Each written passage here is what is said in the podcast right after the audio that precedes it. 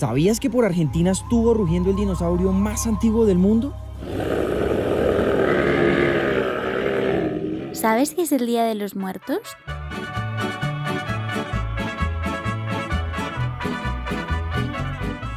¿No te habían contado que Bogotá antes se llamaba Bacatá?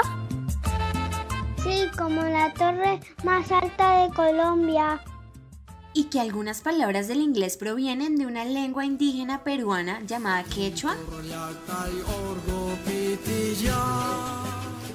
Nosotros tampoco lo sabíamos.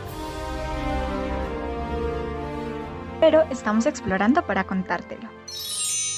Tu historia en un cuento es un espacio creado solo para ti. Para que conozcas la historia detrás de todos estos hechos curiosos y muchísimos más. Así que nos vemos pronto.